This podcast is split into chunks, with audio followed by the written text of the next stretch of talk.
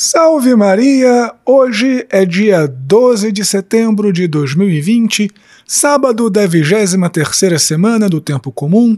Eu sou o Padre Jean Paulo Rose, pároco da Paróquia Todos os Santos. Sejam mais uma vez muito bem-vindos às minhas redes sociais. E no sermão de hoje nós falaremos sobre a idolatria. Mas antes disso, não esquece de deixar o joinha neste sermão, de compartilhá-lo nas suas redes sociais, de fazer um comentário, de se inscrever no meu canal no YouTube, de marcar o sininho das notificações, de curtir a página da Paróquia Todos os Santos no Facebook e no Instagram e de assinar o meu podcast Contramundo. E também, se você tem visto valor no meu apostolado, apoie economicamente a nossa Paróquia Todos os Santos. Deus te abençoe e salve Maria!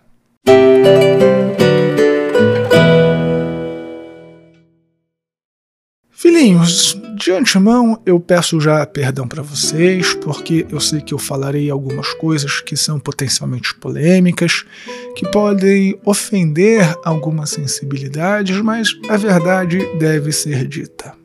E na primeira leitura de hoje, São Paulo tece um discurso muito duro contra a idolatria. E deste discurso nós podemos apreender várias coisas.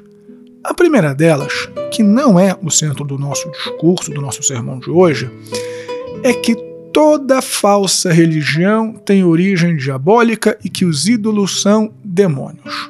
Ponto final, assim de claro, quem nos afirma isso é São Paulo. Em consequência disso, nós podemos deduzir que aquelas pessoas que estão em falsas religiões, querendo ou não, conscientemente ou não, prestam culto aos demônios. E por esta razão, é impossível ser católico e alguma outra coisa que não católico. Não se pode ser católico e maçom. Não se pode ser católico e espírita, católico e budista. Não. Quem bebe do cálice de demônios comunga com demônios. Porém, existem outras formas de idolatrias mais sutis do que as falsas religiões, como a comunhão com ideias e ideologias que são incompatíveis com a fé católica, como, por exemplo, socialismo, feminismo liberalismo e tantos outros ismos que existem por aí. Se eu ignoro os ensinamentos da Igreja e comungo de ideologias contrárias à fé, eu não estou em comunhão com Cristo, mas estou em comunhão com o inimigo de Cristo. No português muito claro, o demônio. Se eu rejeito o que a igreja ensina para aderir àquilo que as ideologias, que os ídolos deste mundo ensinam, eu me coloco a mim mesmo fora da comunhão com Cristo e com a Igreja.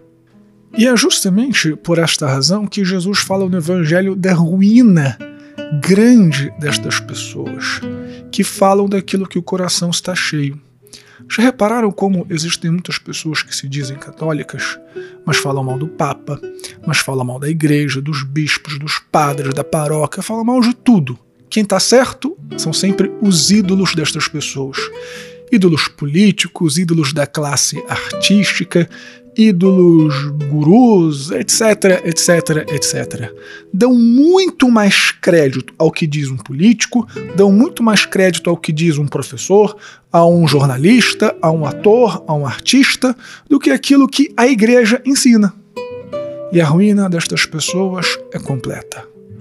Ou nesta vida, ou muito pior, na outra.